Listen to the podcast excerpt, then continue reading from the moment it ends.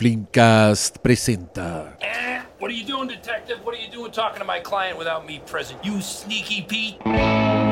El Better Call Saulcast. Un podcast semanal dedicado a la serie Better Call Saul. Solo en Flimcast. Bienvenidos a todos a una nueva edición del Better Call Soulcast. Oye, que. mm, Bueno, primero buenas noches, porque esto lo estamos grabando inmediatamente después. O sea, todavía es lunes. Nosotros, como todos ustedes saben, hacemos un esfuerzo de producción por grabar esto inmediatamente después de que se ve. Eh, Di la verdad, Rosa. lo descargamos al tiro, si no, después de No, que con chela y todo, porque esto es un momento. Y esto para mí es una profesión. Procesión. Una profesión. Una procesión. Esto es ya una guay religiosa. no, ya eh, va a ser todos los lunes. ¿Nos quedan tres episodios? Nos quedan tres episodios. Tres episodios y llegamos a uno de los momentos más. Ah, Bueno, este es spoiler free por un rato, así que no nos vamos a, no vamos a comentar más que el. el- vamos, primero el resumen eh, para un episodio Dilo, que. dilo. Lo estamos haciendo tan adelantado que no existe no- resumen. todavía no hay resumen ni siquiera en, re- en- en Wikipedia. Ah. Pero también está difícil de resumir. O sea, básicamente es el. Pero un capítulo súper clave. Sí. Para un capítulo que cuando comenzamos en la previa era como, oye, este capítulo va a ser como... Tranquilo.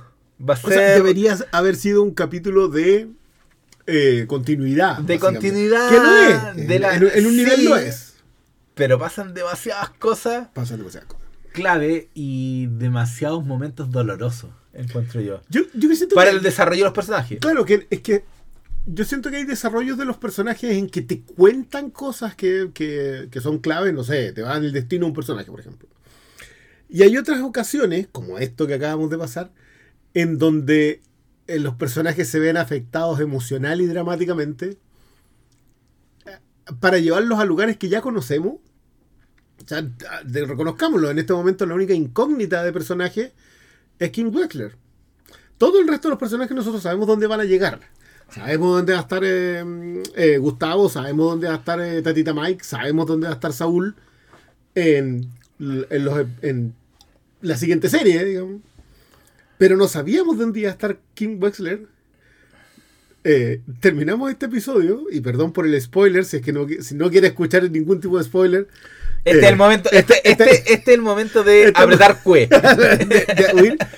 Pero en este momento tampoco sabemos qué pasó con Kim Wexler. No. Solamente sabemos eh, que no la vamos a ver en lo- en los. que hubo, no, hubo una determinación en donde ella tuvo claro que ambos eran poison. Oye, pero, eran pero qué, veneno. qué- qué espantoso. Sí, Pero- pero, creo que nos- mira, de nuevo, igual, igual nos estamos como nos pasó, no, igual como nos pasó en el capítulo anterior con el Diego, cuando esto ya está haciendo como dupla. Estamos como se puede nomás. no es la primera vez que No, nos no, pasó. no, no de hecho, Better. Call Saul. eh, Pero este episodio se llama Fun and Games. Exactamente. Diversión y juegos. Juegos. Y yo no sé si es tan divertido y tan juguetón como ese título lo dice. No, para nada, para nada. Pero, pero es súper bueno también mostrar por qué. Creo que son. Me, me gusta lo evidentes que son en eso. Porque, a ver, esto es el, las consecuencias, como lo dicen los gringos, el aftermath del, um, de lo que fue el fin de la historia de Lalo Salamanca en el episodio anterior. eh, que Que a, su implica vez, que a su vez era una resolución de lo que había sido todo todo el tema de Howard y por ende todo lo que era el bufete de abogados HMM. HHM. HHM. Claro. Entonces, eh, Hamlin, Hamlin and McGill. todo lo que había sido Better Call Saul desde la primera temporada ya está cerrado. Ya está cerrado. Se cerró en el capítulo anterior, pero creo que este es como el, el colorario. El epílogo, El epílogo de todo lo que hacía, había sido esta precuela desde el comienzo, desde la primera temporada. Entonces, eh, cuando te enfrentas a un capítulo como este en donde suceden cosas que son inevitables, pero lógicas, no tenéis más que tratar de apreciarlo por todas las aristas, porque uno quiere siempre, cuando es fanático de una serie, que sus personajes favoritos No la pasen mal. No. Pero lamentablemente, como estábamos hablando, y, y nosotros estuvimos viendo la, la serie y comentamos, puta la Pero, huevada. pero Pero, convengamos. en la, vida no es así. disfrutamos mucho viéndolas pasar mal. O sea, cosas como Breaking Bad, como Fargo, como Mad Men, Obvio, como obvio. Soprano, The Wire. Las grandes series en general son, es que a tus personajes Sí, no les pasen y- cosas y, y de hecho, sé que yo creo que va de la mano con el camiseteo que uno se pone por los personajes. A mí me pasaba con eh, Mad Men. Yo le tenía mucha buena, yo sabía que era un pelmazo. eh, nuestro querido Don Draper. Dick Whitman, ¿cómo era el nombre? Richard, verdad? Richard Whitman, sí. Dick Whitman, eh, yo le tenía buena, lo entendía porque era como era, pero yo sé pero también entendía por qué pasaba lo que pasaba. Lo mismo pasaba con Walter White, con los grandes personajes de las series pasa que uno se pone la camiseta y uno no quiere que le pasen, pero como sucedió especialmente con Walter White, uno sabe que las cosas a veces son no solo inevitables, también son merecidas. Sí, yo, yo que soy un gran defensor de la, de la frase de William Mooney, que esto no tiene nada que ver con merecérselo, el remate de la historia de, de Little Billy en Lo Imperdonable, eh, yo, yo creo que esta serie en particular ha sido bien amable con esa misma expresión. Creo que ha sido bien determinante en que merecer no tiene nada que ver con lo que los personajes hicieron. Eh, pero creo que también, sobre todo en este episodio, hace harto la perspectiva al respecto. Creo que el diálogo final entre el señor Vargas y, y Tatita Mike es demoledor. O sea, te, te dice quiénes están encerrados en su destino y quiénes no. Los encuadres en este episodio son De no creer. para matarse. Sí, son una sí. cuestión que ya, yo por lo menos no... O sea, sí, no, en general Breaking Bad y, y Better Call Saul tienen eso de que, de que uno puede ver una escena y, y mirarlo y hacer el meme del flaco ahí, pero mira esa... Este, pero es toda una, una cantidad de, y es impresionante. Pero este episodio en particular, la cantidad de ecos de Breaking Bad por un lado y de la misma Better Call Saul en general hacia atrás, lo de Kim esperando a, a- a Jimmy en el, en el balcón, que es una escena que yo sentí antes de que ocurriera. Tú me lo dijiste. sí, yo lo Tú me lo dijiste, yo no entendí. No. Tú, me habla- tú me dijiste, se viene maleta. Y yo no te entendí. No, no. ¿Por qué maleta? Sería maleta. Pero, pero esa escena. Más siento- el, el, el diablo por viejo. ¿Qué? Que por diablo. Pero, pero es que eso, eso es lo que me pasó a mí durante este episodio y creo que siento que hay cosas que uno puede ver venir y hay otras cosas que uno siente que vienen. Mm. Yo creo que toda esta temporada de Better Call Saul, toda la temporada completa, no solamente estos dos últimos episodios, son cosas que uno siente que van a ocurrir. Más que uno que vea. O sea, no es una cuestión de ponerse a analizar el guion y hacer la gran Scooby-Doo, ¿cachai? De, ah, esto es lo que va a ocurrir porque y les desenmascararé al... No, esto tiene, tiene, pasa con un con un sentimiento que uno tiene constantemente en esta serie. Y claro, uno sabe que los episodios que quedan, tú lo decías muy bien antes que empezáramos, ojalá, que fue parte de la conversación que tuviste con el tío, ojalá esto ande más cerca del camino que de Breaking Bad, porque Sí. hay un tema de espíritu donde queremos llegar. digo. Oye, pero hablando del Diego, yo creo que ya está chatísimo con nosotros porque nos seguimos el esquema de estos episodios. Solo dijimos que se titulaba eh, Diversión y Juegos. Así es. Pero este capítulo es dirigido por un caballero llamado Michael Morris, que dirigió el primer episodio de esta temporada. De, de este...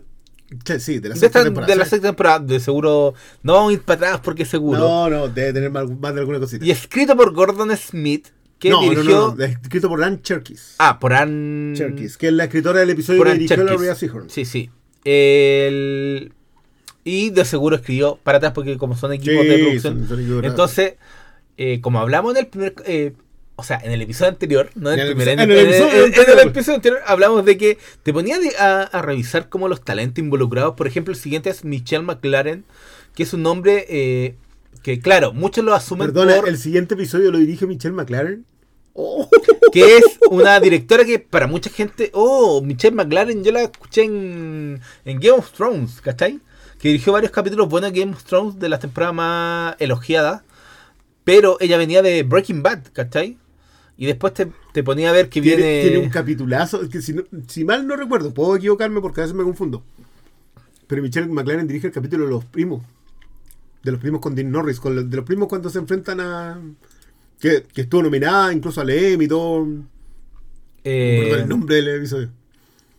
Pero no, dirigi- ah, no, dirigió 11, 11, episodios. 11 episodios. 11 no, sí. episodios, ¿cachai? Entonces, y después te ponía a revisar y viene Thomas Schnauz, que era el director de el último temporada, o sea, de la del mid-season, el capítulo de, De la- Howard. sí.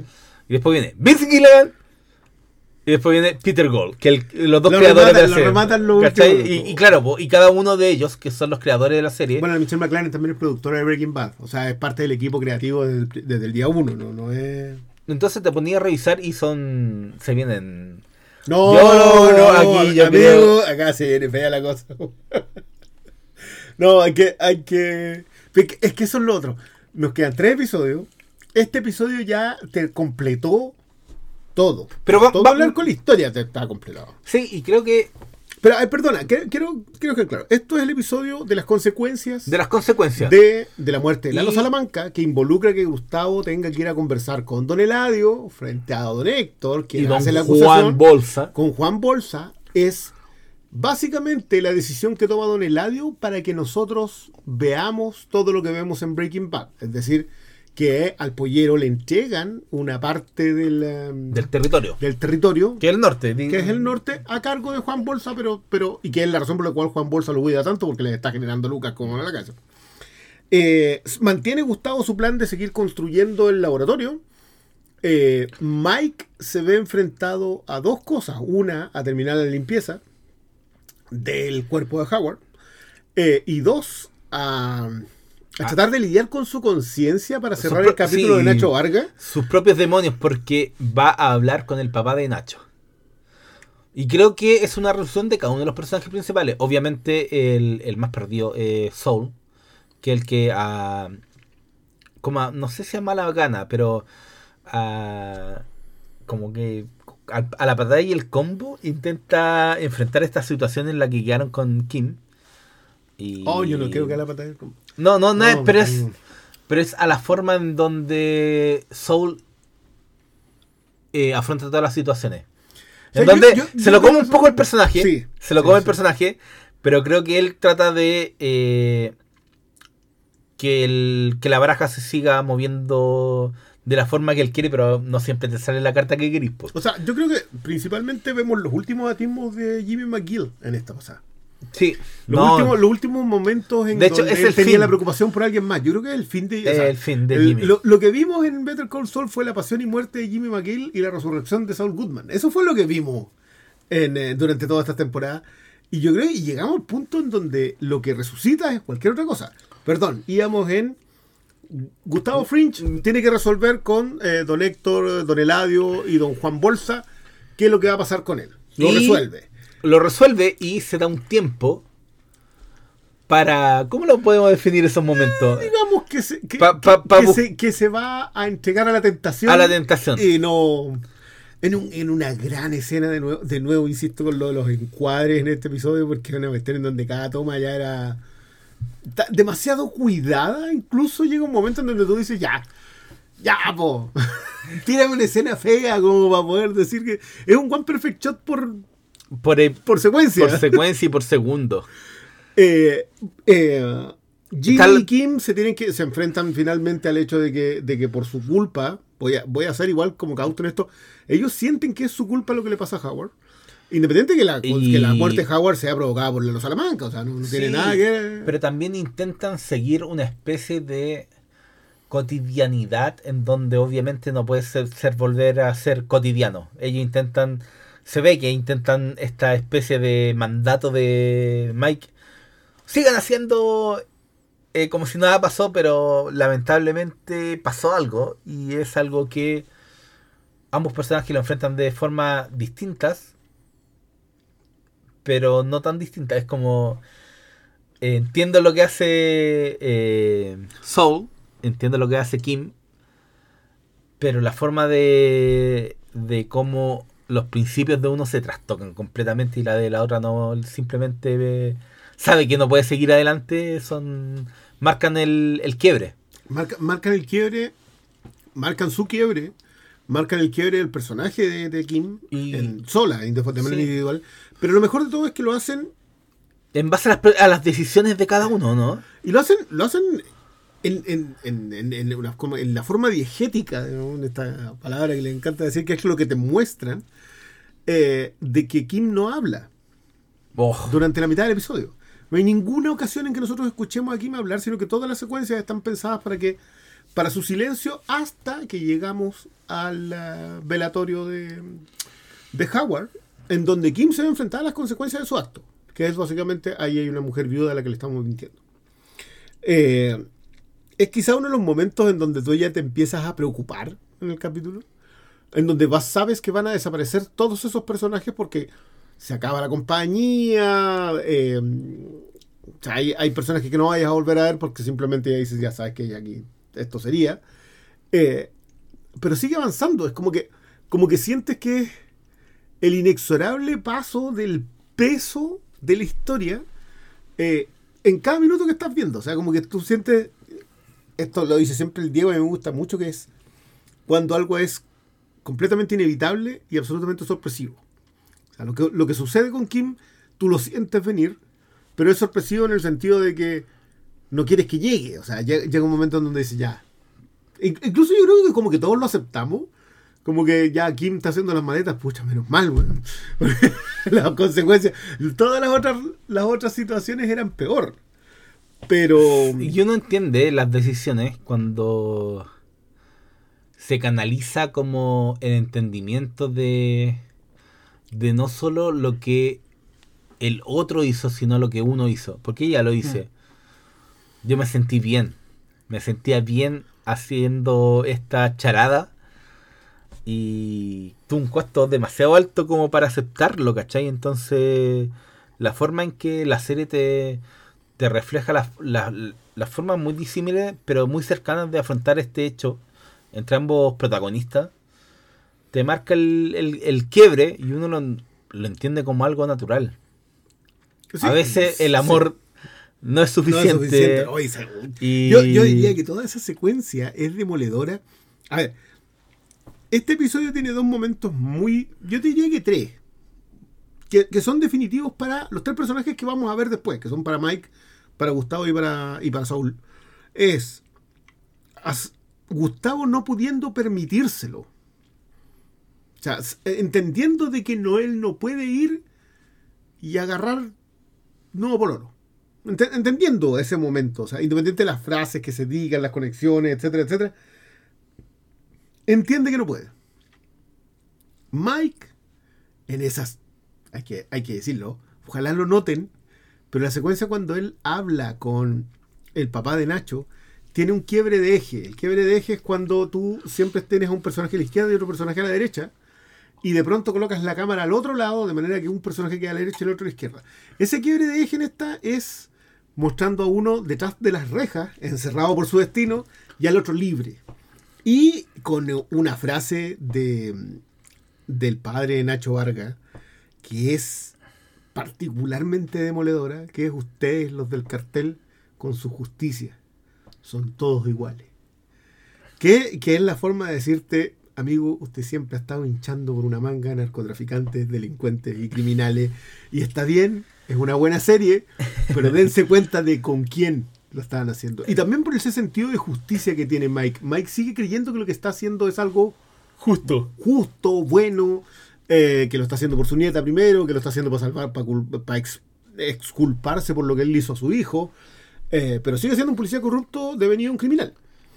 Eh, Y creo que es demoledora en ese sentido. Y el tercero es lo que le pasa a Jimmy, que también las consecuencias de sus actos, las consecuencias de ser este, de ser Slippery Jimmy, es perder a la chica con la que se divertía y jugaba.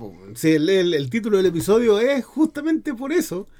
Eh, y pucha, yo, yo de, de verdad, yo, yo el alivio que creo que vamos a hacer, que sentimos todos, porque Kim, por lo menos en este episodio, termina sana y salva.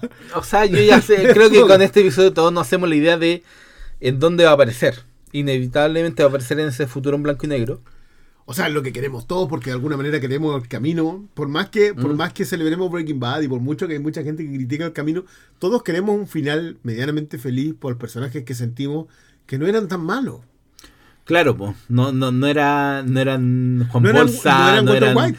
no No eran Gustavo Fringe, sí, no eran eran- Don Héctor, ¿cachai? De alguna manera queremos que ellos sean los buenos y que tengan algún final feliz. Cosa a la cual, a la, a, la, a la vista de este episodio, sería casi una recompensa. Eh, Con Eh. un remate, quiero decirlo, el episodio, este episodio tiene un remate simplemente glorioso. En, en general, yo creo que todo es glorioso en este episodio. Yo no podía creer lo que estaba viendo de repente en cómo avanzaba la historia. Y, y lo dije en el episodio anterior, que muchas veces con esto, ya, es una precuela. Pero lo que importa en esta historia es lo que está sucediendo ahora con los personajes. Este ahora era, el- era obviamente era el pasado que nosotros conocíamos en base a Breaking Bad, pero todo se movía en base a eso. Por eso hace mucho sentido que eh, Mike esté penado por algo que él sabe que no era correcto que muriera Nacho. Eh, Claro que lo que está haciendo en general en su vida, si no lo de Nacho es un detalle. que, que el señor Pollero intente alguna vía escape, pero está tan corrupto en donde ni siquiera se puede echar una cañita al aire. En donde... De- desoladora. Es desolador, decir- completamente, com- desolador. completamente desolador. eh, que un personaje como Soul, eh, intentando hasta el final mantener su visión de, de, de que todo era una, no un juego, pero era todo era parte del, del teje-maneje del negocio Exacto. eh, simplemente no puede sostener lo que él, como alguien dice, el quiebre de los valores y los principios. Hay algo que siempre para perso- algunas personas es, eh, es un quiebre. Cuando tú sabes que tus valores y tus principios fueron trastrocados, por mucho que te hayas tenido diversión y jueguitos, Pero yo siento que Kim es que no, Kim No, no, no no. puede seguir siendo ahogada después de lo que sucedió.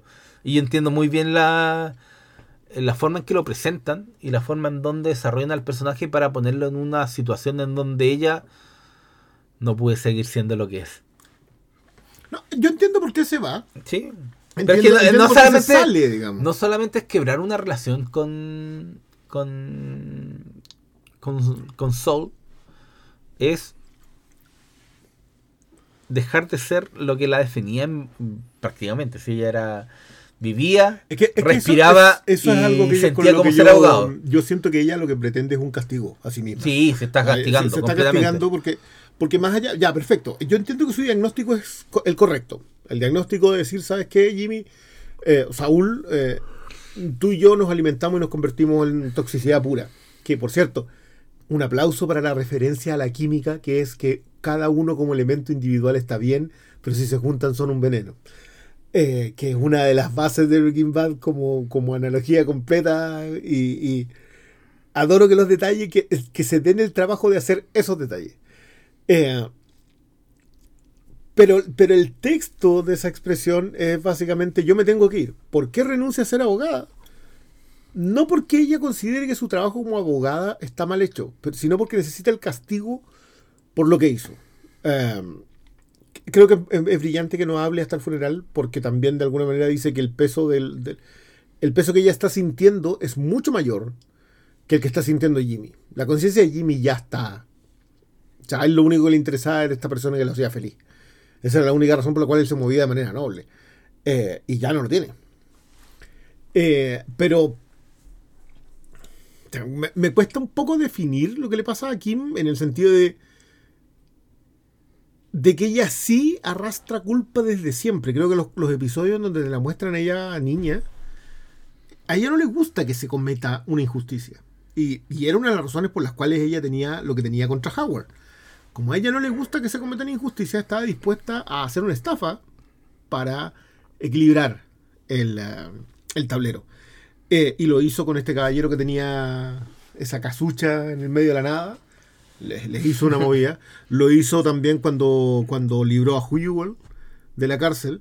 Si ella vi- veía que se estaba cometiendo una injusticia, iba y lo solucionaba independiente de, lo- de los elementos que tuviese que ocupar y de, lo- de los atajos que tuviese que recorrer y de la complejidad de la estafa. Pero el coste de esta vez fue demasiado. El costo para ella emocionalmente, la, la- el cuarto de carne que tuvo que pagar de sí mismo o el pedazo de su alma que se fue, no lo pudo recuperar.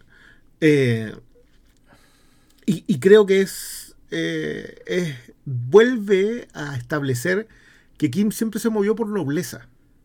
Y cuando vio que lo que ella estaba haciendo por estar junta con Jimmy, eh, pero sin ser culpa de Jimmy, creo que es muy bueno establecer eso. Ella no considera que sea culpa de él, sino el hecho de que ellos estén juntos. Porque, de nuevo, la química. Eh, pero la, la- la frase le tiraron, le tiraron. Abrieron la herida y después les tiraron sal con las líneas que se manda tanto el papá de Nacho Vargas como Kim en el eh, eh, Te amo y yo te amo también, pero eso no basta. ¿no? No. Ah, sobre todo en la situación en la que estaban enfrentados, en donde. En donde se trastocaron tantas cosas. Y es el, el- el punto al final en cómo se desarrolló esta serie. Entonces, te, te veía enfrentado en una situación donde ahora nos quedan cuatro episodios. Cuatro episodios, sí, señor. Cuatro episodios, weón. Y te ponía a revisar eh, qué puede venir, ¿cachai? Nos van a mostrar algo paralelo que no vimos mientras sucedían los hechos de Breaking Bad. Nos van a mostrar como justo los momentos previos a el momento en que se conoce con Walter y, y Pinkman. O mientras, como O se mientras. hace todo, todo el tras bambalinas del pacto. Sí, hubo cosas que nos vimos, ¿cachai? Eh, yo, obviamente, como ya lo dije en el episodio anterior, y creo que lo venimos diciendo desde hace mucho tiempo, estamos entregados.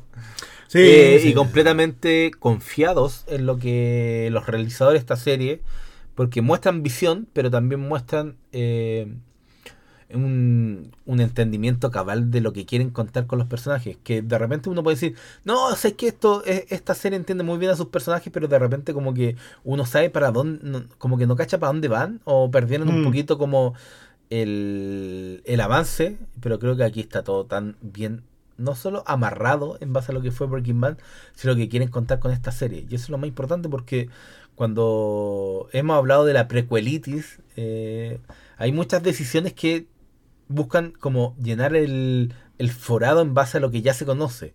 Pero que creo que aquí construyen en base Y a lo que ellos... muy poco, además. Sí, sí, onda, uno puede decir, sí, no necesitaba saber esto viendo solo Breaking Bad. Pero es porque esta serie se vale por sí misma, ¿cachai? Entonces eso es lo más... Sí. Por eso esto es una gran precuela. Es que, o sea, quizás la definitiva, como que a mí se me. Yo, yo no tengo la idea, quizás el Padrino 2 puede ser la mejor, porque ahí te cuenta la historia de Don Vito y de alguna manera esa es la precuela de lo que. Y, y- y el espejo también de lo que termina siendo Michael. Pero no, no se me ocurren muchos más ejemplos en donde, en donde eso haya funcionado así de bien. Ahora, Es que generalmente las precuelas están encerradas en llenar los forados, los vacíos. Y de repente ni siquiera son vacíos, son cosas que no son necesarias de contar. no, bueno, Rogue One, po. Rogue One es algo que, no, que, nosotros necesitábamos, o sea, sabíamos lo que pasaba, pero una historia bien contada siempre puede resultar bien. Yo creo que yo creo que Better Call Saul es eso. Nosotros no necesitábamos saber de dónde venía Saúl. Este, este concepto de la que a mí me gusta mucho porque eh, alguna vez nos lo explicaba Diego, la idea de la Biblia de los personajes. Que básicamente se escribe un, un cuadradito, se escribe un- una Biblia en donde se dice esto es lo que los personajes son. Aquí empezaron, aquí terminan. Y todo lo que se escribe de los personajes funcionando dentro del guion tiene que estar de acuerdo a esa Biblia del personaje. Eh, y yo creo que la Biblia de Saúl fue, oye, ¿sabéis qué? Este es loco que viene de aquí, que alguna vez tuvo un tema con el cartel. Eh, ¿Con quién? Con, con Lalo Salamanca, listo, con Lalo Salamanca. Y, y relacionó a estos otros personajes y de ahí conoce a Mike. Y eso estaba escrito de antes. Haber desarrollado una serie a partir de la Biblia de Saúl, yo lo encuentro, o sea, que es la idea que yo tengo.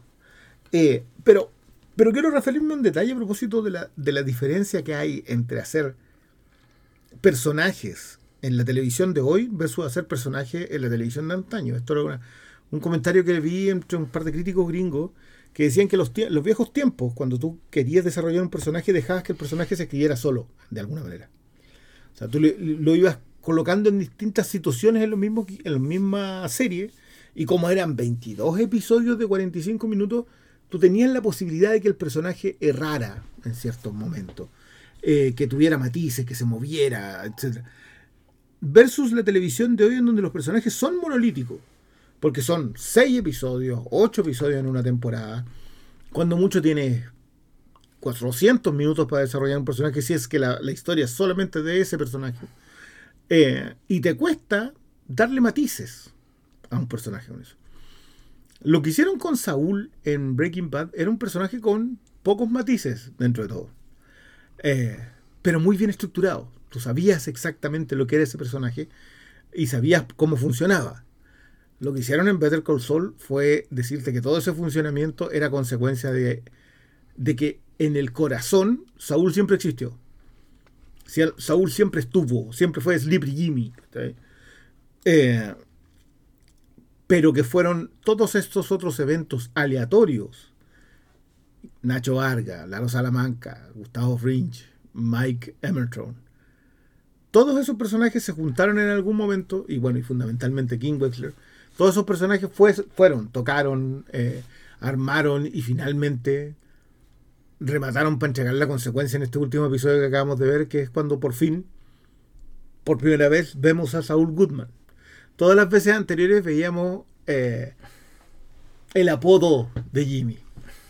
Hoy día en este capítulo, en Fun and Games, por primera vez acabamos de ver a Saúl Goodman. Es muy bueno ese detalle que en un momento el, era jefe del bufete. Que como dice, Jimmy, ah no, Soul. Ese pequeño detalle en donde ya el otro nombre ya se te empezó Sí. a olvidar. Pero en cambio acá lo rematan con la secuencia en la mansión, la mansión que vimos, por cierto, en el primer episodio de esta temporada, Sí, de esta temporada. del mismo director. Cuando lo están, están como haciendo el vacío de. Exacto. Y que vemos, y que vemos, por cierto, guardaba el souvenir. O sea, a pesar de ya no estar con Kim y de tener a una chiquilla por contrato, digamos, en eh, despertar con una chiquilla contratada, eh, a la que le da una, Un digámoslo, es un falso amor, le tiene un besito, pero, no. pero ese besito es solo por el No, billuyo que hubo. y le, y le regala una barra energética para que se Toma, ahí tenía un desayuno. Ahí tení para que recuperes tus energías. Pero, pero este otro, este tipo que se, que se oculta la calvicie, que se viste lo más chabacano posible, que vive en un lugar que, que nosotros ya que no habíamos visto y que ahora lo vimos en esta temporada dos veces, en situaciones completamente distintas, pero lo vimos dos Que veces. tiene una secretaria que ella está chata de es atender. impresionante el lo cambio. bien que te han contado ese personaje en toda la Que la serie. secretaria ya está chata de tener que lidiar con los hueones que tiene de clientes. de cliente. so- Dejó de decorar, güey, No, nada, ya no que anda flores, váyanse Nada. todas. Eh, no sé, yo creo que no me esperaba que el cambio entre lo que era Better Call Saul hasta ahora y lo que uno proyecta en base a lo que conocía en Breaking Bad sucediera no rápido. Yo, yo esperaba lo que Lalo Salamanca decía, ya, penúltimo episodio, antepenúltimo episodio. Vamos a ver como los dos últimos. Pero loco, ahora quedan cuatro episodios en el...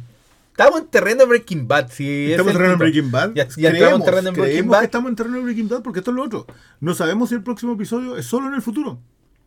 Claro. No, no tenemos Pero- idea. Y yo lo encuentro brillante haberte pololeado para decirte te vamos a contar cosas que sabes, pero de otra forma. Y llegar a un punto en donde todo lo que te están contando es nuevo. Todo. O sea, llegamos a un punto en donde estamos topados con Breaking Bad. Y aún así, y sabemos que aparece Walter White, sabemos que aparece Jesse Pinkman. Y nada, yo, yo lo que no recuerdo de Breaking Bad, porque de nuevo estoy como la, la vimos igual, es si Gustavo alguna vez tiene alguna interacción con Saúl. Porque yo me acuerdo que solamente Mike tiene interacciones con Saúl. No lo recuerdo. No lo recuerdo. Pero. Porque, porque nosotros hemos seguido estas dos historias que empezaron Pero acá. creo que es decidor, por lo menos que. es- o sea, el pollero sabe que existe. Y algo le generó cuando supo que había logrado que Lalo Salamanca cambiara de opinión. Claro. Creo que. Al- algo le cree. Sí. Ah, puede que el, el que vayamos a ver es cómo Gustavo manipula, o sea, ordena a Saúl manipular a, a Heisenberg. No sabemos, ah, recuerda que, que nosotros llegamos a ver a Saúl con Heisenberg, pero no sabemos exactamente cómo sabían tanto de él. Sea, Mike lo investiga, cómo, lo acuerda que averigua todo de él, segunda temporada, si no me equivoco. Eh, pero, pero eso es lo otro, el paralelo, porque esto, esta es una historia que eran tres personajes que nosotros conocíamos, que eran Mike, Saúl y Gustavo. y yo siento que lo que hicieron con Gustavo de, de acentuarte la guerra con los Salamanca eh, es, es potente. O sea, te dicen lo de Nacho diciéndole yo fui el que te dejé ahí para que sobreviviera. Eh, eh, es, es bueno. No, y, detalles, que, que el pollero lo haya salvado. Podía habérselo piteado antes. Pero no era el Pero no, momento. No, no, no, no, sangre por sangre. Vos no Sí, sabéis lo que es no, sangre por no, sangre, vos no. solo entendí el dinero. No era el momento. No, bueno, de nuevo, capitulazo otra vez. Eh, Palabra ya que ya está no, completamente. no, desvirtuada. acá ya desvirtuada. necesita- necesitamos palabras nuevas. necesitamos palabras nuevas solamente para definir.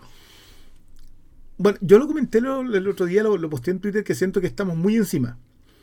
O sea, nosotros hoy día podemos apreciar las pinceladas de genialidad, pero necesitaremos, y necesitaremos, yo creo, en algún punto alejarnos, dar un paso atrás para ver la pintura completa, porque estamos viendo arte construirse.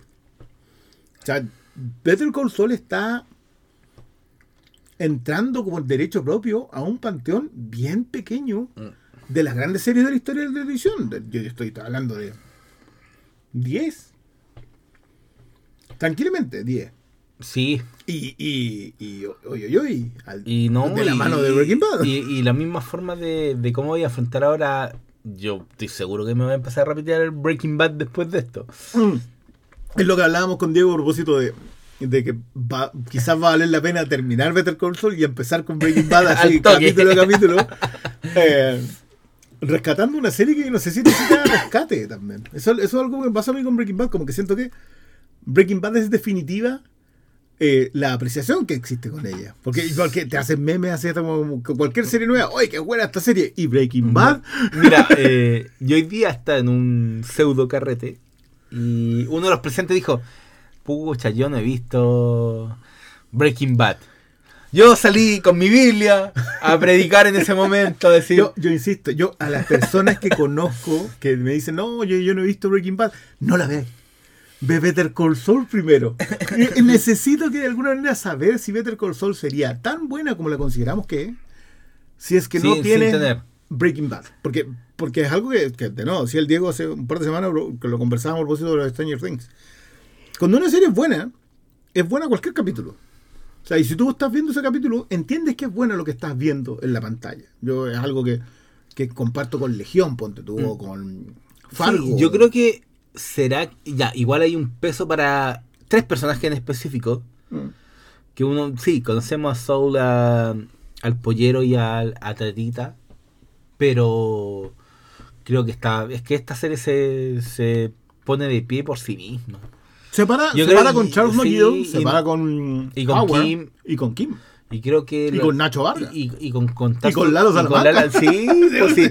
No, pero con contar su propia historia en base a, a- aunque conozcáis a personajes de antes, a moldearlos, ¿cachai? Entonces creo que... Es que la, Claro, pregunta, te- la pregunta de fondo es, ¿es su propia historia? ¿O es tan, o es tan buena la creación del universo que cualquier historia contada con el estilo? Porque, porque acá digámoslo, esto, esto es una serie estilosa. po. Cada Sí, toma está po. pensada, cada encuadre, la entrada de la música, ¿cachai? Esto, esto está pensado. Entonces, crearon un universo tan bien armado, le dieron una un, un valor a la estética de la, de la misma serie. Generaron un lugar en donde cualquier historia contada así puede ser, no sé, por el capítulo de la mosca. Que, que pueden hacer capítulos encapsulados que están igual de bien, como que. No sé, perdón, perdón por la referencia, pero, pero a mí me pasaba con el.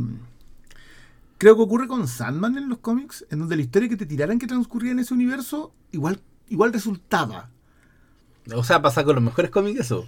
Pa- claro, porque, pero no sé, pues a mí me cuesta. Sí, en, en estos días tuve, leí un cómic de Jimmy Olsen, igual es bueno. Sí, pero en un universo bien creado, que creo que ese es el gran mérito de Gilligan y Gold acá. Cuando los mundos están bien creados, piensa en the Last Man. En el cómic. En el, en el cómic, estamos En hablando de la serie. porque, ay, ay, ay, Pero ay. creo que, que se da, y creo que se va transversalmente en los cómics, en, la, en el cine, en la televisión, cuando lo- los universos están bien eh, sustentados, te puede dar a grande historia. ¿Sabes que Yo creo que por eso le da tanta rabia a alguna gente cuando cuentan mal una historia en un universo muy rico. O sea, obviamente la referencia acá con Star Wars es obligatoria porque, porque creo que es la que más ha explorado el resto de su universo, también el MCU, pero con, con bastante menos resonancia, diría yo. Como que nadie le, nadie le, nadie O se sea- enoja tanto con algo como, como Sí, Obi-Wan. o sea, pero es o que- celebra tanto algo como No, no, Mandalorian. no, pero igual eh, el universo Marvel está como muy acotado en términos de llevar una ra- narrativa hacia adelante. Y Star Wars ha jugado igual a ir hacia hacia atrás. Mm. O a, ya, obviamente, a darle como caja a la saga Skywalker, pero eh, explorando otras vertientes. Creo que es, es distinto el, el, el universo seriado de Marvel en donde hay una narrativa hacia adelante. Inclusive las cosas que son supuestamente en el pasado están pensadas para crearte hacia ese futuro que va a ser el siguiente. sí. Ese, siguiente- ese siguiente siguiente- capítulo, la- siguiente como lo hemos dicho, la historia sin fin. Claro. Claro, pe- pero es que yo siento La que verdadera acá- historia sin fin. no la de que esto es muy bueno, Peterson. Aquí estoy interrumpiendo una vez más este glorioso capítulo del Better Call Saulcast. Miren, no les voy a mentir, estoy en una terraza soñada con una vista gloriosa a un estacionamiento. Pero detrás del estacionamiento y de ese edificio está el mar. Así que cambié el aire, miren, fosas nasales despejadas, algo que ustedes pobres, queridos y queridas auditores y auditoras, hace rato que no escuchaban porque Santiago está con la alergia, pero uff. En cambio acá me vine y se, fue. se fue. Estoy, estoy gangoso porque yo soy naturalmente medio gangoso, pero no esa nariz taponeada que se me escucha siempre, que yo encuentro francamente detestable y que espero ustedes sepan perdonar. Miren, eh, como me vine fuera, fu- fuera de los Santiagos, esto, esto- esta Peoples, acá el Cristian y Paulo, se juntaron en soledad anoche a ver el capítulo apenas salió, apenas salió por supuesto en los mares internacionales, en las aguas ilegales, y grabaron el capítulo al toque, que es lo que quería hacer yo, pero la distancia lo impedirá. Y lo que yo hice fue hoy, no les estoy mintiendo, desperté un poquito antes de las 6 de la mañana, abrí Netflix, vi el capítulo 9 de la sexta temporada de Better Call Saul y después seguí durmiendo. Pero tenía desde tempranito el archivo que me enviaron. Esta, esta gente que me da risa porque Pablo dijo que esto era una profesión y después se corrigió y dijo es una procesión. Pero yo estoy en desacuerdo. Yo me gusta más lo primero. Esto es una profesión. Somos comentaristas profesionales que hacemos esto con mucho corazón y, y con profesionalismo. Así que muchas gracias Pablo, Cristian, por mandarme esto. Lamento estar interrumpiendo, pero que acá se da un poco ese milagro. Yo sé que todos han sentido lo mismo cuando escuchan podcast y ustedes tienen ganas de intervenir, así como que escuchan algo y dicen y, y le, y le gritan al podcast. Yo puedo hacer eso.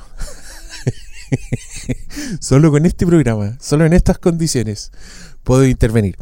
Y aquí he decidido intervenir porque, miren, la verdad es que no, no escuché todo el programa y estoy, estoy de acuerdo con todas las cosas que dijeron los cabros.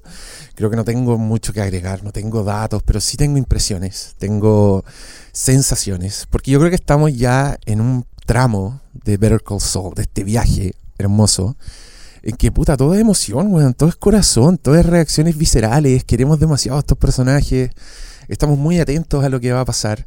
Y precisamente quiero intervenir en esta conversación en que el, el, Christian dice que le gustaría mucho que mm, alguien viera Better Call Saul sin haber visto Breaking Bad para ver si funciona.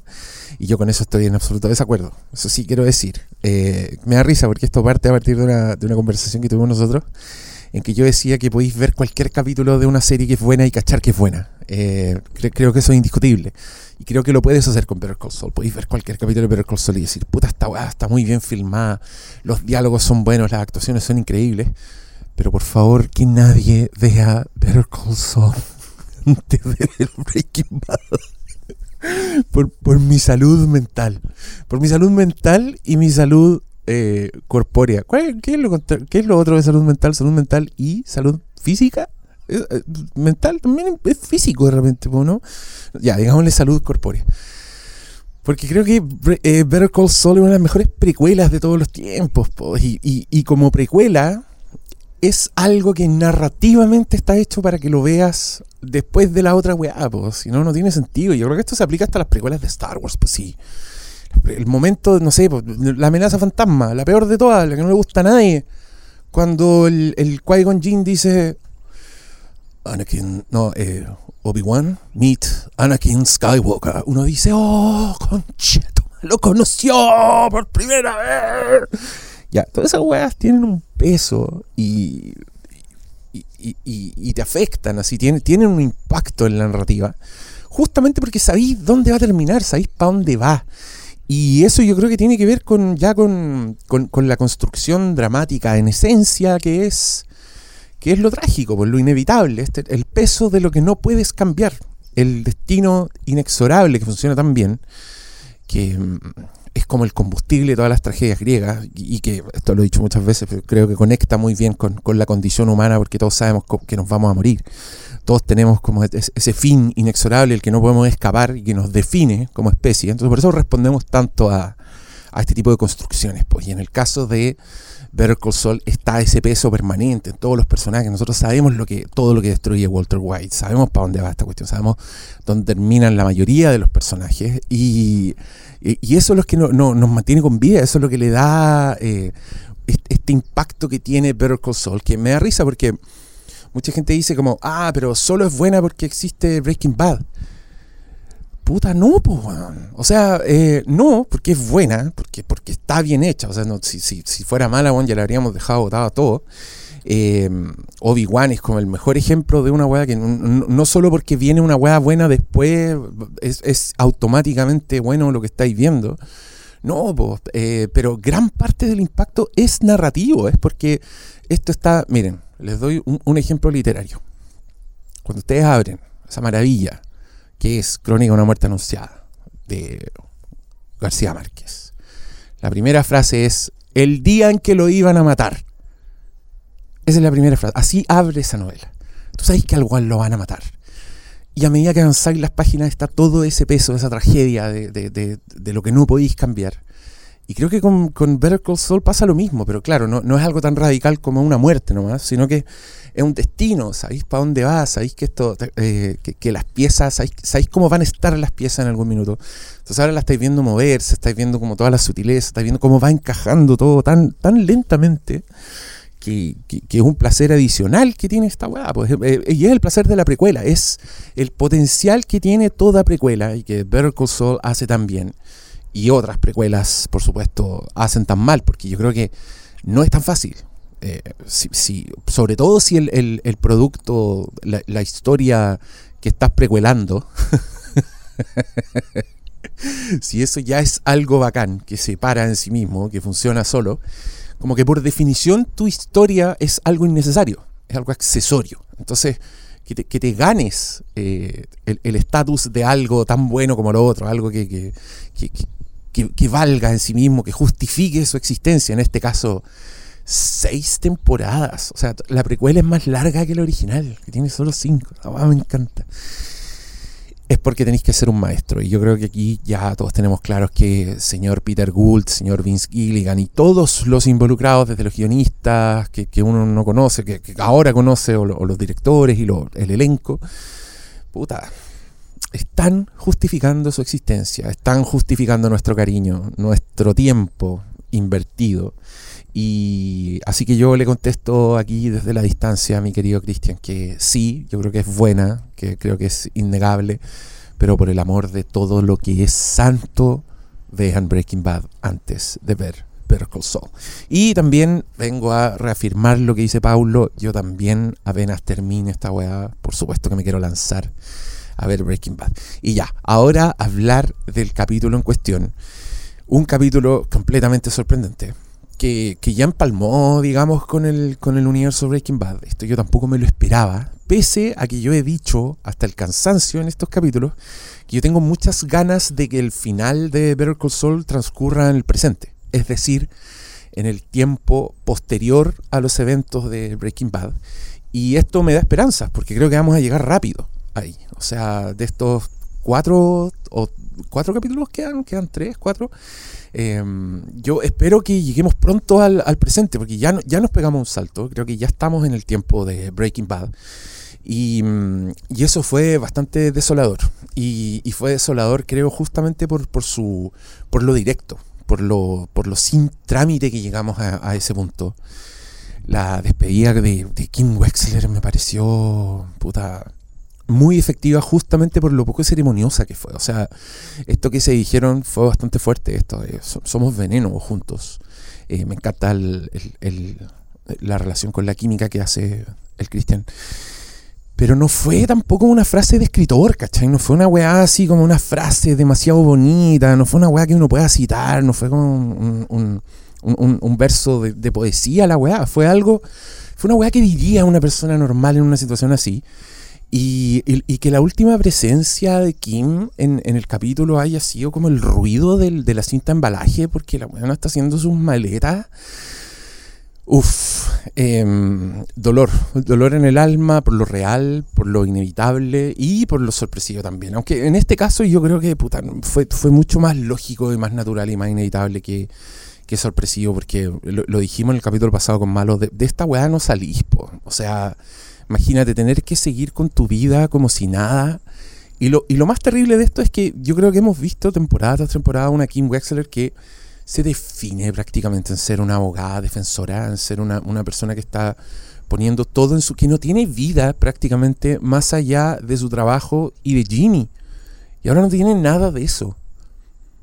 Esta weá me parece muy, muy desoladora. No, no sé qué va a hacer Kim después de esto. Sabemos que no, no tiene una. No, tiene una familia.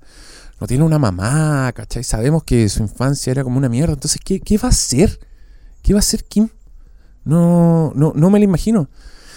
Un podcast, un podcast sobre leyes. Eh, me encantaría. Yo, yo de, después de lo de Johnny Depp y, y, Amber Heard, que encontré ese podcast que les nombré en, en, ese programa, uno que se llama Sidebar, que es un podcast de casos, así, pero es, bien farandulero, como que hablan de, de casos. Ahora, cuando tú salió un capítulo que hablan de la weá de Ricky Martin.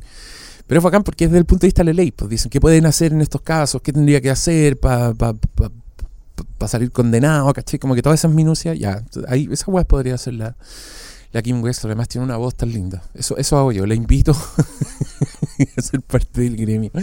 Y, y lo otro que me da pena es que yo, también a mí me encantaría que estos personajes tuvieran un final feliz.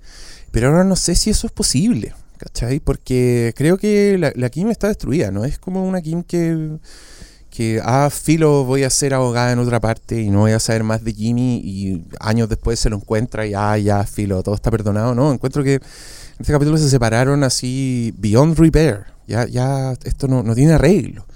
Ella dejó de ser abogada y, lo, y los últimos minutos que vimos de, de, de, Saúl, el weón está, o sea, ya está putero. Con eso lo dijimos todo, ¿cachai? Un weón que ¿Por qué? Está, está, tan destruido que ahora está pagando por sexo, ¿cachai? Después de haber tenido como el afecto de la persona más bacán del mundo, como que el weón ni siquiera se va a molestar en esa weá. ¿Y dónde está el espejo de eso? El espejo de eso está en Gustavo Fring, yendo donde ese minito que claramente le gusta, donde el, claramente el minito también le gusta a Gustavo, y el weón dándose cuenta de que no es capaz, de que no puede tener esa weá, de que eso es algo que ya en su vida no cabe ¿Cachai? Yo vi lo mismo en este señor despertando a esta trabajadora sexual y ofreciéndole como una barrita para que se vaya, ya completamente entregado al mal gusto, a lo kitsch, al personaje que conocemos en Breaking Bad. Y, y pese a que hubo un salto, creo que fue un salto súper necesario también y súper lógico, como que no, no teníamos para qué ver más. Después de su, de su despedida con Kim, era lógico que en la otra escena el bueno, iba a estar ya en su oficina rasca en Albuquerque con su mansión de mierda y con su tazón del mejor abogado del mundo. Que aquí, perdónenme lo repetitivo, pero hay un, momento en mi libro de The Office en que me refiero a esto, que no sé si ustedes lo saben, no sé si son fanáticos de The Office y o leyeron el libro.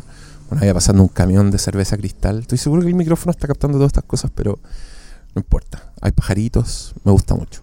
Y también salió el sol, lo cual es muy buena noticia para alguien que está en la playa, pero es pésima noticia para alguien que está grabando algo con el sol en la cara, porque cuando salí estaba todo nublado, estaba horrible. Y Dios dijo, así que vas a grabar, ¿eh? Y se despejó la wea. Bueno, ¿qué le estaba diciendo? Ah, le estaba hablando de The Office. Que siempre Steve Carell fue como el, el candidato más fuerte para transformarse en Michael Scott. Pero el segundo candidato más fuerte para ser Michael Scott era un señor llamado Bob Odenkirk, el protagonista de Better Call Saul. Yo encuentro que fue un regalo del mismísimo, de Diosito, que justamente se decidieran por Steve Carell, que estuviera desocupado y todo, porque eso le dejó el camino despejado a Bob Odenkirk para transformarse en, Saul Goodman. Y creo que ambos actores están completamente perfectos en sus roles y, creo que son irreemplazables. O sea, igual no me cuesta imaginarme, pro- probablemente sea el, sea el mejor, encuentro súper bueno estos finalistas, creo que Saul Goodman, eh, eh, perdón, Bob Odenkirk es otro actor capaz de proyectar esta, ser tanto un saco weas como una persona graciosa, como una persona que tú quieres, que son características que tiene Michael Scott. Eh, sí, él podría haber sido un, un súper buen Michael Scott, probablemente el único weón, que podría haber sido un buen Michael Scott era Bob Odenkirk. Pero mm, qué lindo es que ambos personajes tengan un tazón muy autoadquirido en que se declaran los mejores en su rubro. Creo que es algo que tienen en común y, y algo que tienen en común esos actores. Entonces me, me gustó ese momento por partida doble. Una porque empalma con, con la propia mitología de, de Saul Goodman, que sabemos tuvo ese tazón, que se lo regaló la Kim. Fue algo, algo significativo en su vida. A diferencia de Michael Scott, que se lo compró en una tienda, ¿no? Pero llegar a, este, a esta versión más rasca, como con, con menos gusto y más kitsch, que tiene el Saul Goodman, algo más propio de él, claramente se lo compró él mismo. Versus el Michael Scott que todos conocemos. Y, y bueno, si usted vio The Office hasta el final, hay un capítulo en la, en la temporada 9 en que Pam va a pedir trabajo a otra oficina y el jefe de esa oficina es Bob Odenkirk. Y es un personaje completamente Michael Scott. Incluso Pam, cuando habla a la cámara, dice, oh, este weón es Michael Scott. Yo creo que son lo- los productores diciendo, sí, esto, aquí pueden asomarse unos instantes al universo paralelo en que Bob Odenkirk fue Michael Scott. En fin, estoy ya divagando, creo que lo dije todo, estoy muy sentido con este capítulo y estoy muy ansioso de ver qué va a pasar en los próximos. Yo no pierdo la esperanza de que estos personajes tengan un final feliz y me encantaría que los próximos cuatro capítulos sean una construcción para eso. Pero estoy hablando con el corazón porque el cerebro ahora no quiere opinar. Ahora los dejo de nuevo con Cristian y Pablo para que terminen este hermoso capítulo del Better Call Saulcast. Porque, o sea, si, si mañana tú me decís que van a hacer una serie de Gustavo Fringe eh, que solamente trata de cómo llega desde la Universidad de Santiago de Chile a trabajar para Don Eladio, yo te la veo. ¿Por qué la gente, por qué la gente huevea tanto con el con el pobre eh, español, el español? Yo pongo sobre la mesa un caso excepcional llamado Iván Bambán Zamorano. El weón iba a México y hablaba como mexicano. El weón iba a Argentina y hablaba Sí, como Sí, argentino. pero reco- convengamos, Sí, convengamos sí esto. Los 90 vos ibas un fin de semana a Mendoza y hoy el día hablando ¿qué haces, papá frita? Yo creo que el señor se fue joven, inocente, casto y puro. Y, y Y allá fue ahí, se, y ahí, y ahí en- hablando con los gringos se le fue. se le fue a confianza. La Agradezco confianza. su confianza. Entonces se olvidó el concha de tu madre. ¿cachai? Sí, no, no no me dan con chileno que no sepa eso. Eh, Eh, pero, Sí. pero que está, o sea, si me O sea, no, eso- e- este, este no es el, el- el piloto de Star Trek, pues weón. En el No. futuro, en el futuro, hablando, ¡cacha tu madre! Grande Santiago Cabrera. Pero eso, esa es la riqueza de este universo. Si, si mañana me decís que güey, va- la serie de Kim va a ser qué es lo que hace Kim para reinventarse. Te la veo. Te la compro. Al tiro. O sea, lograron llegar a un punto en donde 20 temporadas. vos dale. Dale. Y que la produja, la dirija y la escriba Seehorn. Sí, me lo No, mismo. mismo. Se acepta. Ah, Ahí, en ese punto estamos. Compro. Compro. Que, que creo que no era nada fácil que ocurriera. No, po. O sea, esto es una excepción, porque no sé, para los que vieron The Many Saints of Newark, saben que eso no pasa ni incluso con una serie como Sopranos. Será. Es que yo creo que de repente pueden ser los focos. Porque eh, obviamente el, el- la película Los Sopranos, que salió el año pasado, fue. Año pasado. Igual estaba pensada mucho en contar eh, historias de personajes para la creación de lo que era el- la serie Los Sopranos. Mm. Y creo que por ahí no va esta serie. Es- sí, yo repito, lo, lo excepcional de Better Call es que se preocupan de contar la historia de Better Call más que de lo que fue en el eh, en este futuro, que para nosotros el pasado es Breaking Bad, ¿cachai? No se preocupan en contarte dónde salió la mosca. Nosotros podemos saber que esa mosca era porque el cuerpo, el halo Salamanca se estaba No, pudriendo. no, han No, pasado- han pasado años. Pero ¿cachai? Estoy cuendo. eh, eh, no se preocupan de la, como le dicen los gringos, minucia. Es como Sí, el, el de- el detalle mínimo, ¿cachai? De explicarte el... eh, el Del- los dados del, del, del del- halcón milenario. el- los dados del halcón El- milenario. el nombre de Han Solo. El, el nombre de Han Solo. Que una cabra chica se ponga el cinto de tal forma. ¡Ay, qué mal eso! Perdón, Perdón, lo siento, perdón, lo siento, Yo creo que ese, ese ejemplo va a estar siempre presente en nuestros debería, corazones. debería, debería, Yo creo que, Pero creo creo que, que es, bueno, ¿cachai? es bueno tener el ejemplo. Pero es que mira, estamos, eh, pero estamos hablando de precuelas, entonces tenía esos ejemplos en donde se preocupan de ese tipo de detalle. Yo no, No, no, yo no he visto, claro, yo no yo- yo no he visto ese. Claro, de repente se dan eh, el gustito. De se- repente, pero ¿cuál gustito? Ah, bueno, sí, en Better Call Saul se dan varios gustitos. Se dan, se dan gustitos, pero se dan gustitos de, de meterte a, a, a Huel, ¿cachai? Te da, se se da- el gustito de meterte el tazón que decía World Best Lawyer tazón, sí. con un balazo. y, y- Que esa, esa es una historia chica que como que no la voy a entender de, una, de buena primera, pero la entendí después nomás. La entendí cuando vuelves a ver, y en este episodio te lo muestran, que el tazón que él usaba decía el mejor abogado del mundo. ¿Cachai? Entonces creo que eh, es, ahí, ahí está la diferencia. Esta- la diferencia es el cinto de la cabra chica y el tazón. El tazón. Claro, Es una, muy- una es muy cosa no la estáis contando. No. Es que yo creo que también, bueno, yo he tratado de defender lo más posible en estos, en estos ¿A quién? tiempos. Al- a Obi-Wan. No, ¿quién, Ya, quién va a defender? El- et- esta idea que tenía, creo que la fase se le atribuyen a Chekhov, de, de que del no me no me digas que, que la luna brilla. Descríbeme el, reflejo en la ventana mientras estás triste mirando que ya no va a seguir lloviendo. Esa, el- el- la idea de, de- la diferencia entre contar y mostrar, yo creo que el mejor ejemplo es, bueno, el mejor ejemplo es Fargo, pero un gran ejemplo es Better Call. Te contaron todo, sí, pero te lo mostraron todo. Te mostraron qué es lo que era Jimmy McGill. Cómo Jimmy McGill se terminó transformando en Saul Goodman. A pesar de que tú sabías que Saul Goodman se llamaba James McGill. Lo sabías. En, el, en Better Call Saul, en ese episodio, tú sabes que estuvo casado cuatro veces. Eh, ¿Cuatro veces eran? Bueno, que había estado Tres, casado, veces. que estaba divorciado. Eh, sabías que se llamaba James McGill, sabías que tenía un había tenido una, una experiencia con un caballero que se llamaba Lalo Salamanca y que pensaron que había sido, había sido él y que en realidad había sido culpa de Nacho. Que son probablemente todas las cosas que te cuentan en seis temporadas de esto. Te cuentan lo de sus matrimonios, te cuentan lo de mm, Lalo, te cuentan lo de Nacho Te y cuentas, te cuentan sí. que era James McGill. No, y te- sí, te cuentan cómo se hizo el abogado que termina siendo. Claro, cómo, cómo se terminó Y- convirtiendo en the crimi- a criminal eh, lawyer. Sí, en un criminal lawyer. Entonces, no sé, yo lo dije en el capítulo anterior, yo solo tengo eh, flores para tirarle a esta serie. Que ya no queda más. No queda más, eh, yo estoy completamente entregado. Es un gusto ver, uh, lo, weón, es un gusto. Yo- es, es cuando te agarráis la cabeza y, pero weón, ¿cómo hacen esto tan maestro?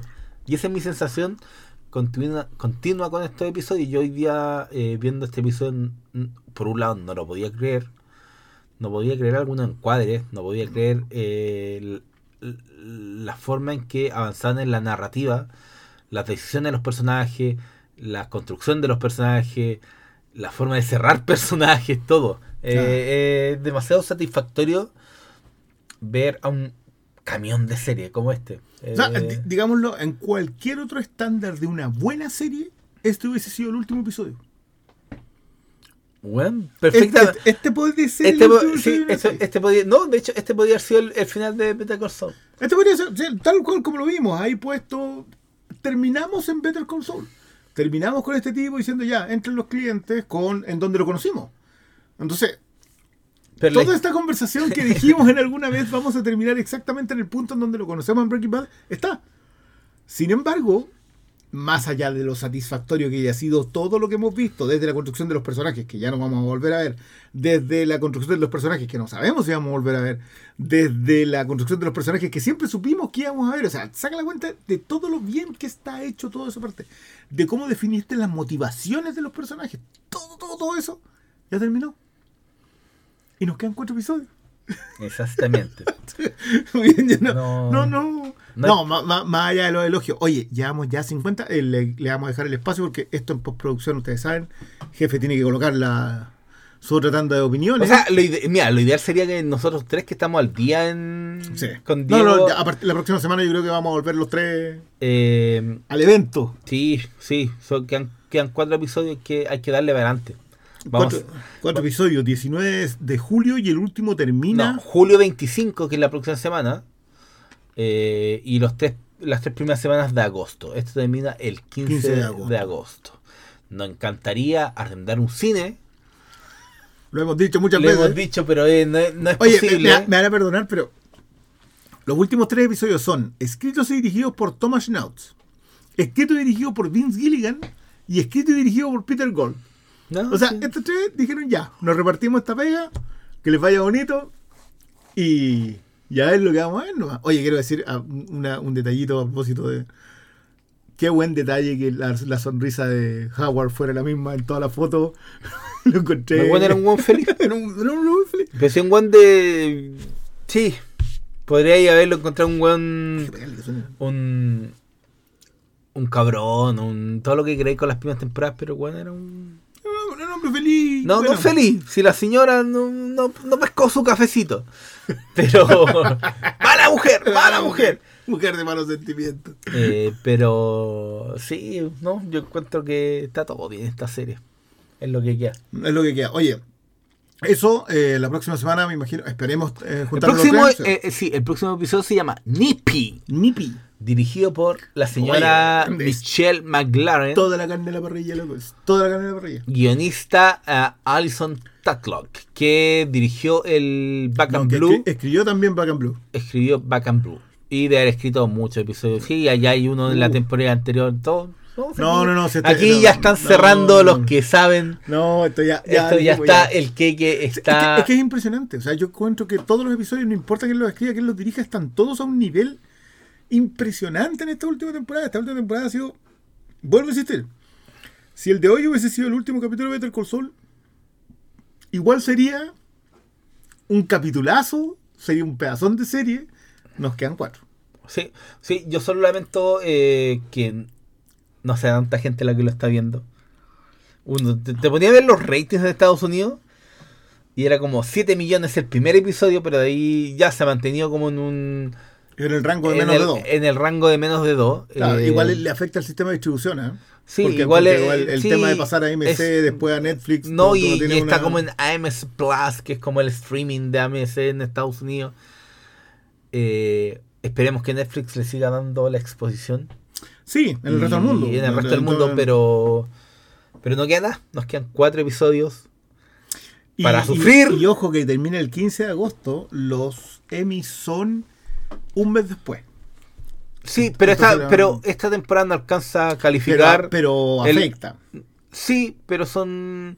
Esta, esta temporada, estos seis últimos episodios van a quedar para el Emmy el próximo año. Porque el Emmy era hasta el. No, no recuerdo si hasta el 31 de mayo o hasta el 31 de junio. Yo te diría que junio. Pues. Creo que sí, porque era como mayo del No, no, no, 2021 pero- pero- hasta junio. Pero igual va a influir. O sea, sí, va a influir. O sea, igual va. Debería estar break, eh, Call Saul para el próximo año también. Pero. Al menos está nominada la señora Kim. Do- Doña Ria. Al- Igual complicado, yo- no, no he querido profundizar mucho en el tema de los Emmy, yo creo que los Emmy está para conversarlo aparte.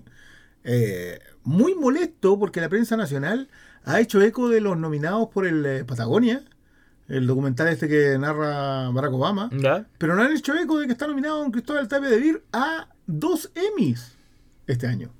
Eh, así que. No sé. Yo con lo Emmy me importa un carajo. No, no, no, lo- el, año pasado, el año pasado no nominaron a For All Mankind. For All Mankind con la segunda temporada Oh, gloriosa. ese final. Oye, con ¿tú- ese final de ¿Tú cachai que buscar tal día? ¿Con qué? Con For All Mankind. Viejo, yo No, ya, no, no, no, no me yo interesa. ya no vi toda la temporada. Yo- yo quiero- Viejo, cerramos esto, pongámosle y yo te pongo un Yo, yo- yo quiero decir que cada vez que alguien menciona For All Mankind, Malo se dedica a decir que ya vio los capítulos. Bueno, una invitación. Aquí está, es- mi casa es, ¡Es su casa. Ya. Oye, ya. Nos despedimos. Esperamos que sigan con nosotros para los próximos episodios. Le dejamos. No sé si el Diego va, va a poner sus palabras al, al, al comienzo. Al cierre, se va a Al meter entre cierre, medio, sí, lo que haga, lo que De repente sea. va a escuchar algo que no le gustó y nos y va a putear sí, como ahora. bien, como- pues, que Pero- es muy probable. Está bien. está Nos bien. despedimos. Que lo pasen muy bien y estará. Y muchas gracias. Y muchas gracias. Nos escuchamos. Adiós.